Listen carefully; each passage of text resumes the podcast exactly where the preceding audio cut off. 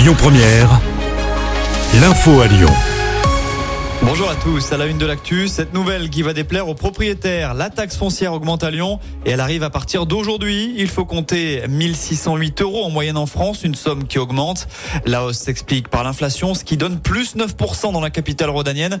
Notez que la grande majorité des communes de France sont concernées par une hausse généralisée. À Paris, ça explose même à plus 52% sur un an.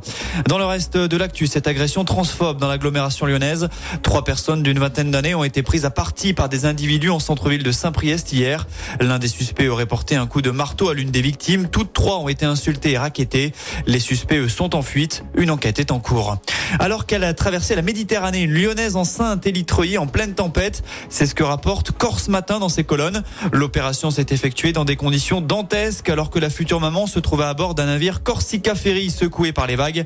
Enceinte de 7 mois, elle a été victime de saignements. Le bateau étant bloqué par la tempête Réa, la décision a été prise de l'évacuer par hélicoptère. L'histoire se termine bien puisqu'elle a pu accoucher à l'hôpital avec deux mois d'avance.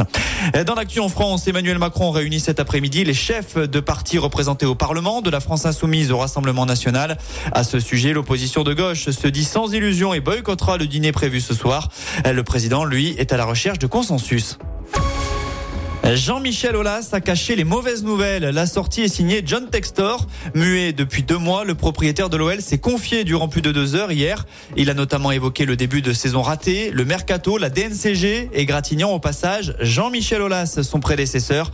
Sur Twitter, ce dernier n'a pas tardé à réagir et menace l'Américain de poursuite. Côté sportif, l'OL tient la doublure d'Alexandre Lacazette. À 48 heures de la clôture du mercato, Mama Baldé est arrivé à Lyon. Le buteur troyen va s'engager sous la forme d'un prêt avec option d'achat 8 millions d'euros selon l'équipe.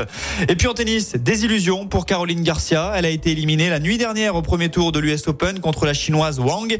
Défaite en 2-7, 6-4, 6-1. Ça ne passe pas non plus pour l'autre lyonnaise engagée dans le tournoi, Elsa Jacquemot. Elle s'est inclinée face à l'Ukrainienne Tsurenko en 3-7.